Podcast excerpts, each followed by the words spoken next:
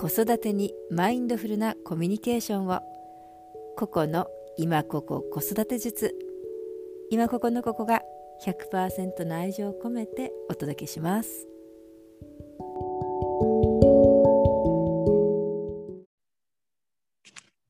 はい皆さんこんにちは。子育ていかがですか？楽しんでますか？でもねイライラしちゃってついついっていう時もたくさんありますよね。本当にお疲れ様。どういうふうにしたらもっとこうリラックスして豊かな子育てができるか一緒に考えていきましょう。今日は、えー、新潟県にお住まいのゆきこさんが相談に来てくれました。ゆきこさん、こんにちは。はじめまして。こんにちは。はじめまして。お仕事もされていて、はい。お子さんが3人いらっしゃるんですね。はい。そんな中本当にありがとうございます。ちょっとあのお子さんの年齢とかあのどんなことを相談したいのか教えていただけますか？はい、えっと子供は小学4年生と1年生と5歳で、うん、あと女女男なんですけど、うん、えっとまあ3人ともなんですけどどうしても家であのインターネットとか、うん、録音から動画を見たりとか、うんうん、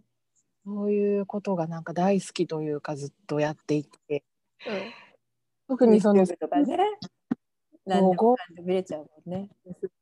で5歳の子なんかもなんかこう本当に大好きで、うん、でそれを見てるじっと見てる姿見てるともうすごくこうイライラしてきてしまって。でやめさせたいって思ったり、どうするべきか分からなくてすごく悩みます。そういう時ゆきこさんはどういう態度をされますか、はい、どういう言動に出るの？もうあの本当にもうこう不機嫌みたいな態度。になって、うん、前はもう何時までだよとか言ったり、うん、今すぐやめろみたいなことを言ったり、うん、い。ろで黙もういけないいけないと思って黙っててみたりとか。なことをしました。今も全その日によってこういろいろいろでもすごく不機嫌なオーラを出してしまいます、ね、うそうするとお子さんたちはどんな感じですか？もうなんかこう無視して見てたりとか。でそれが余計イライラして。ね本当にお疲れ様ね。これを聞いてくださってる方も、いや、もううちももうほとんどの親がなら悩んでることだと思うし、まあ、うちはもう娘14歳なんだけれども、えー、小さい時は特に、まあ、今では自分でルールを決めさせて、えー、自分で決めたルールだから納得してそれを守るようにしてるけれどもそれでもやっぱり心配になってみたりとかありますよね。もうその姿を見るともうイラッとしてしまうっていうね。うん姿を見てるのがとにかくこう嫌だっていうか嫌いっていうかイライラなんですよね。はい。じゃあそれをね、えー、ゆきこさんと共にどんなふうに対応したらいいのかなっていうのをちょっと紐解いてみたいなと思うんだけれどもまずね、はいゆきこさんがそれをこう感じたそれを見た時の、はい。えー、自分の気持ちはどんな気持ちかもう一度丁寧に少し呼吸をして時間をとってもいいけれども、はい、どんな感じがするかぜひ教えてください。うん。なんかいろんな感じですかね、うん、その、いろいろなことを感じるんですけど、うん、一つはなんだろうななんか なんだろう。こう本当なんか子供がバカになるみたいな。恐れがあるかな。みたいな。どうなっちゃうんだろう、こんなに集中して見入って。心配とか、うん、はい、どこへ行っちゃうんだろうとか、うんうん、自分の知らない世界にいるような感じのか。そうだよね。何見てるかわからないし、はい、ちょっと。そうですね。落ち着かないような、はい、神経をすり減らすような、はい、感じがあるかな。うん。はそうだな。なんかそれでこう知らなくていいようなことまで知っちゃってなんか、うん、そそんな風になっちゃったらどうしようとかそういう、うん、ことを考えて想像したりとか、うん。うん、なんかあの広告とかいろいろ入ってくるのを、うん、でなんかいろんなこう情報とかも必要ないことまで取り入れちゃないかとか。うん。うん、あとはあの自分まあ夫も含めてなんですけど自分たちがそういうきっかけを与えておいてがやめろっていうなんか矛盾みたいな大きいみたいな。あとそのどうしてもずっと子供と一緒にいても疲れ切って相手ものも嫌になっちゃって、うん、そうすると動画を見てるともうパじーっと見ててくれて楽になるっていう。そうだよね。そのでも楽になっていいのかみたいな、うん、こう楽になって嬉しいのか楽になって悪いことなのかみたいな 混乱っていうか。混乱だね。だったりあとはこん自分がすごく子育てになんか手抜きしてるんじゃないかとか、うん、そういうなんかこう悪いことをしてるんじゃないかとか、うん、罪悪感もあるんだね。だからここでこんな実は自分の子供はこんなに動画を見てますとか見入ってますっていうのを言うとすごく悪い親みたいな感じがしてしまって、うん、なんかそれを言うのもすごい後ろめたいっていうかためらがあります、うん、ちょっと恥ずかしい気持ちもあるし。い気持ちはい、うん、親として自信が持てない気持ちはあるかな、うん。はい、なんかこんなものを見せっぱなしにして、なんかほったらかしてるみたいな子供をうん、そんなふうに思われるんじゃないかとか。うん。うん、あでも逆にもっとあって逆に言えば、うん、えこんなの当たり前にこんなこと子供いたら当たり前のことなのにこう何をそんなになんか嫌がってるのってなんか、初めに考えすぎだよって言われるんじゃ、そういう変なまたなんだろうなんか疎外感っていうか変わってるって思われるんじゃないかとか、うんうんうんうん、ちょっと混乱してまごついてる感じもあるのかな。はいもうめちゃくちゃですね。いろんなこう気持ちが、はい、そういうものを見せっぱなしにしてもどうでもいいってどうでもいいっていうかいいんじゃないって夫は思ってて、うん、そういうふうに思ってる夫へもすっごいイライラします。そうだよね。理解してほしいと思うしなんであなたはってえー、だったはいいわねと思っちゃうかもしれないし、はい、まずねゆきこさん私お話を伺っててでもすごくそれだけいろんな感情を自分自身が感じてらっしゃるって言葉にしてこうやって表現できるっていうことですごくこう感情リテラシーが高い方だなって、えー、受け取ってます。なかなかね、お母さんなんかもうイライラっとするとそのイライラなんもうもうイライラしかないっていう感じでそこで止まっちゃうんだけれどもなんか多分いつもいつも何回も何回毎日のようにあるからこう自分のちゃんとこう内側に入っていっていろんな感情をまずこう言葉にできている。そしてそれを伝えられるっていうのが第一歩として、えー、されてるのかなって、あそうか、うん、受け取ってます。すごく大事なことだと思う。ねはい、うん、それでね NVC 非暴力コミュニケーションは素晴らしいのは、えー、何かをこう子供に言う前にまずはその自分の内側をちゃんと整えようっていう指針を指標を示してくれてることなんですよね。でその第一歩が今由紀子さんが教えてくれたような感情。自分はどういうふうに思ってるの正直に今ゆきこさんがしてくださったように言葉にしてみる。っていうことね、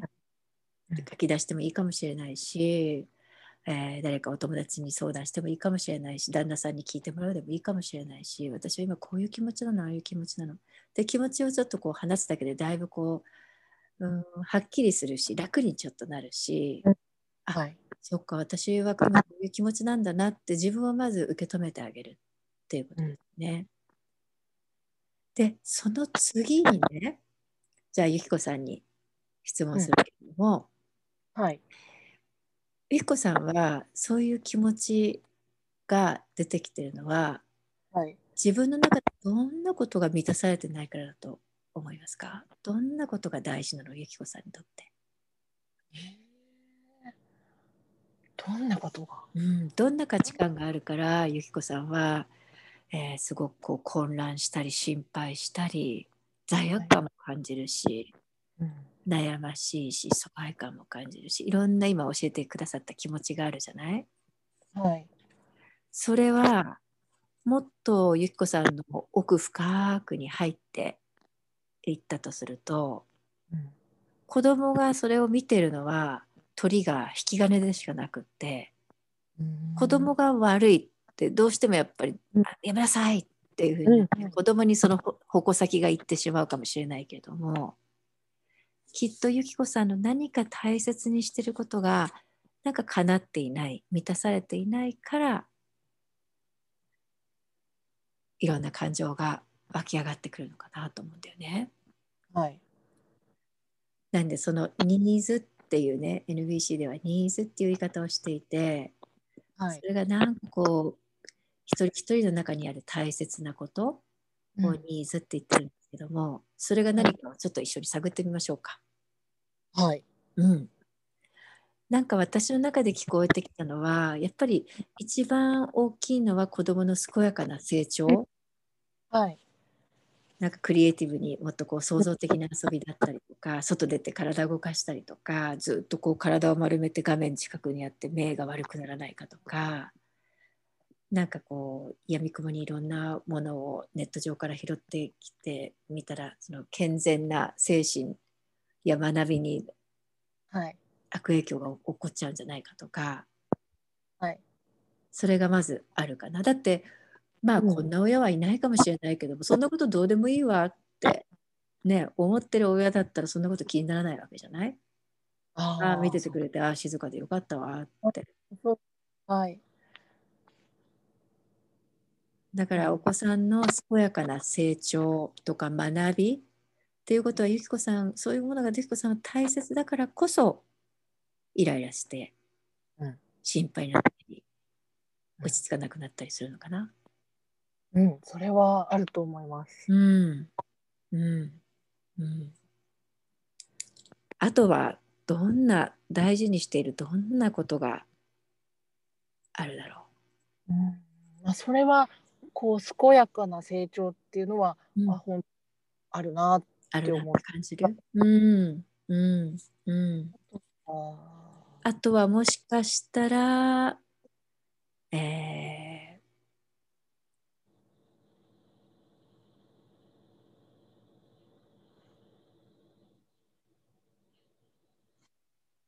もしかしたらそのお母さんも一緒になんか楽しいことをしたいつながっていたいってるけどそういうニーズがあるんだけどもやっぱ子どもたち画面で見ちゃってもそのままじっと集中してね釘付けになっちゃうもんね。そうすると何の会話もないし、交流がない、それがすごくこう寂しいし不安だし、うん、楽しみもそこにないし、うん、っていうのはあるかな。それはあると思います。なんかこうそういう子供たち見てると、うん、ちょっとこう本当寂しさっていうか、うん、自分の知らないとこにいる感じが、うん、なんか、うん、寂しいっていうのはあると思います。うん、そうだよね。つながっていたいし、うん、なんかお母さんも仲間に入りたいっていうのもあるんだ。あそれがでも分かんないっていうかな,、うん、なっていうか分かんないっていうかあんまりは考えたことなくて、うん、本当はあるのかもしれないんですけど、うんうんうん、普段は全然意識してないんです。うん、そうなんだね。分かった。OK。うん、あとは、そのうんなんかそのルールを決めてるもう何時までっていうふうに決めてるのにそれを守ってくれないとなんか自分が大切にされていないとか理解理解してもら理解されてないっていう。はい。はい。あ、そうですね。うん、やっぱ自分の言ってることを無視するっていう感じがすごく嫌だっていう感じがあり、うん、はい。うん、じゃあ理解とか尊敬とか、うん、うん、あと一貫性一貫性を持ってほしいっていうのもあるかしら。あそれもあるかもしれないですね。一回みんなで決めたことなんだから、みんなで守ろうよ。そうですね、何回も決めても忘れちゃったり、うん、なん。かなんか感じかもしれないです。うんうん。うん。うん。うんねじゃあなんかこう一個さそうやって自分の感情がなんで湧き上がってくるのかなって自分の内側を探ってみると、ね、そういう作業ってなかなか普段しないかもしれないけれども、うん、その感情の原因はどこなのかなって探ってみると今出たところだとやっぱり子どもたちの健康とか健全な成長とか学びっていうことを私は強く願ってるからそういうふうに感じるんだなとか、うん、あとつながってたいんだな交流をもっと子どもたちとこう交流がしたいんだなとかそれから理解されたいし、うん、うん、子どもたちから一貫性も感じたいし、うん、まあ、尊敬もされたい、うん、うん、そういうニーズがあるんだなって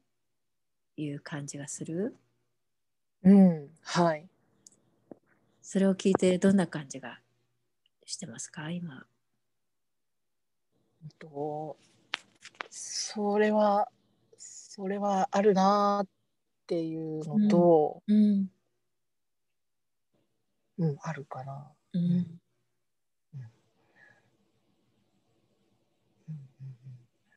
でもなんかどっかでこう、なんだろうな。なんか自分が結構こうあれダメこれダメって言われて育って嫌だったんですよそれが。うん、だからなんか言わそれを嫌だったからしたくないみたいな気持ちがあってそれで多分ストップがかかったんだね。言えなくなっちゃったり、うん。うん、そのなんだろうなんかこう尊敬されるとか一貫性があるとかも、うん、そういうされて嫌だったことと近いような感じもして、うん、やっていいのか悪いのかっていうか、うん、なんかよく分かんなくなって、うん、やっぱりなんだろうな、うんやってほしくもないけどうるさくも言いたくないみたいな、うん、そうだよね。そこで揺れる揺れるんですね。やっぱり子どもたちの自主性も重んじたいし子どもたちが楽しいっていうことをサポートしてあげたいっていう自分で決めていいんだよっていう、はいうん、そういうメッセージを送ってあげたいっていうのはあるかな。うん、はい。ね、うん、そこで割れますよね、気持ちがね。はい。ゆきこさんさ、今話してるようなことをお子さんに、はい、まあ小学校4年生の子だったらね、分かるかもしれない5歳の子はまだあの言葉を噛み砕かないと伝わらないかもしれないけどもそっくりそのまま伝えたことはありますか、はい、そんあんまりないかもしれないですね。うん、ないですね。うん、ねどうしてもこうお子さんのその姿を見ると「あのまたや」って、うん、もうやめなさいっていうかでもそれで言っていいのかな私は考えすぎなのかなっていろいろいろいろ考えちゃいますよね。はい。だけれどもどうだろう。お母さんはすごい心配なんだ。あなたたちをこうやって見てると心配だしなんか落ち着かないし無力感も感じるしちょっと混乱するしどうしていくか分かんなくなるし悩んじゃうんだよって、それはどうしてかっていうとあなたたちが悪いじゃなくってお母さんには君たちの健やかな成長とか学びとかお母さんがつながりたいとか一緒に楽しいことしたいとかお母さんの気持ちも理解してほしいってそういうふうに思ってるからなんだけどどう思うって聞いてあげたらどうだろう？えー、えー、えー、うんですか？どうかしら？へえ。そのまま言うんですね。そういう感じ。うん。へえ。想像してみて、自分でまず行ってみたいと思う？そして行ったとしたら子供たちはどんな反応が返ってくるだろう？うわーなんか。へえ。それってそれって私がその話を聞いその提案を聞いて、こうまず浮かんできちゃったことがあるんですけど、言っても大丈夫どうぞ。どうぞ全然でも全然ココさんを批判とか全然、うん、もちろん。どうぞどうぞ言って言って、うん、こうしてもなぜか湧いてきちゃった言葉よってかがあって、うん、本当にそれ悪い批判とかじゃ本当に、うん、普段こんなふうに言わないように気をつけてるってくらいの感情なんですけど、と思っちゃったことがあって、だろう。なんかそんなこと言ってどうするのって。うんね、そんなこと言ってももう右か右から左で「はあ?」って言って子どもたちはまた画面に釘付けみたいな風になっちゃうんじゃないかなっていう。あなんか自分の中でそういうのをなんか言う思い言うってことをすなんかいろんな場面でそういう子供ないいろんな人に対する場面でいつもいつも私人に自分の気持ちなんて言ってどうするのって思思いながら生きてるって気がしてきましたなんか。なるほどね。に言ってるんですよ。じゃあ今までの言葉遣い、コミュニケーションの仕方とかもう真逆でそんなことちょっと歯がゆくて言えないわっていう感じがあるかな。言ってどうするって言葉がすごいついついつい。うん、ありがとうございます正直に。でもさ、ゆっこさん何かしらね、あのお子さんとの今のその、はい、インターネットを見ちゃう、なんとかしたいって、えー、思って押しても引いても難しいっていうことであれば、ぜひとも試してみていただきたいと思います。それを本当多分、うん、言えばいいんですか？こうでこうでこうでこうでどう思う？そうあのまずね言わないとわからないでしょ？でお子さんは多分お母さんのエネルギーを感じてるから何か言われて「あごめんなさい」とか「あまた言われてる」とかもうお母さんにうるさいななっちゃうよね。だからそのあのインターネットでつないでない時ちょっと夜寝る前のゆっくりなんかこうおおしゃべりしてる時なのか ご飯の時なのか向こうもこう気持ちが開いていてお母さんも彼らを責める形ではなく、はい、自分の気持ちにつながって今みたいなお話をできる時タイミングを見計らってお母さんね、はい、君たちがこうやって見てるじゃない。でイライラしちゃうんだよね心配になっちゃうんだよね。なんか落ち着かなくて怒りたくなっちゃうんだよね。でそれどうしてかっていうとお母さんはこういうことを大事にしてるからだよ。っていうふうに言ってあげてそしたらお子さんがどんなふうに受け取るのか、ぜひまた教えてください。えー、わかりました。うん、多分、はい、多分ねそこで人間ってやっぱ責められると気持ちがうんって硬くなっていいじゃん見てもとかね。でも楽しいからって言って流されていっちゃうんだけれども、うん、子供もお母さんの気持ちじゃあ君たちはどういう気持ちなのって今度は彼らの気持ち彼のあの内側にもつながってあげてそうするとまた全然違う世界が見えてくるように思います。へわかりました。じゃあ今までで、ね、あんまりそんな感情を伝える自分の気持ちを伝えるなんてことは慣れてこなかったゆきこさんだからちょっとハードルが高いかもしれないけれども一つ一つ丁寧に伝えていけば絶対あのお子さんも受け取ってくれるしそれでももういきなり見なくなるってねそういうことじゃないですよ。はい、だけれども、じゃあどうしたらいいかなって、うん、お子さんも自分たちの気持ちを教えてくれるだろうと思うしそれでなんか次の展開が開けることを願ってます。わかりました。はい。じゃあ、お仕事帰りのお忙しいところ、お疲れ様です。何か役に立てると本当に嬉しいです。はい、ありがとうございます。こちらこそ、また紙面もぜひ読んでみてください。ありがとうございました。こちらこそ失礼します。はいゆきこさんねこの後お話ちょっとしてたんですけれどもいやーもう目から鱗です。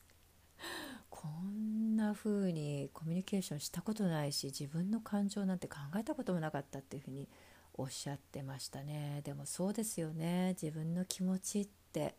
お母さんの気持ちとかであんまり考えることってないかもしれないですよね。それよりもこうした方がいいこうしてほしいなんでこうなんだろうってついついこう表面的というのかな、えー、見えてるものを私たち見ようとするけれどももっともっとこう見えていない自分の気持ちそれから子どもの気持ちっていうのに寄り添ってあげるっていうこと。そしてできたらそれが何でそういう気持ちなのかな？Why? なぜって。誰かはね犯人探しをして子供が悪いとかやめさせなきゃとかいや自分ができない母親だからっていうんじゃなくってなぜ私はこんな風に感じてるのかなっていう風にそれがね NBC ではニーズっていう言い方をするんだけれども誰もが持っている叶えたい、えー、要求、えー、自分がこうなってほしいなって思う宝物みたいのを見つけていけるといいなって思いました。ゆきこさん是非、えー、話してみますっていうふうにおっしゃってたからその後どうなるのかすごく楽しみだし皆さんにまたご報告できたらと思います。ではなるべくね、えゆっくりと深呼吸してえー、いろいろなかなか忙しくてうまくいかないことも多いかもしれないけれども10回のうち1回だけでも自分の気持ちにつながれる機会があったらいいなと思ってます。皆さんハッピーなゆとりのある子育てをここでした。またね。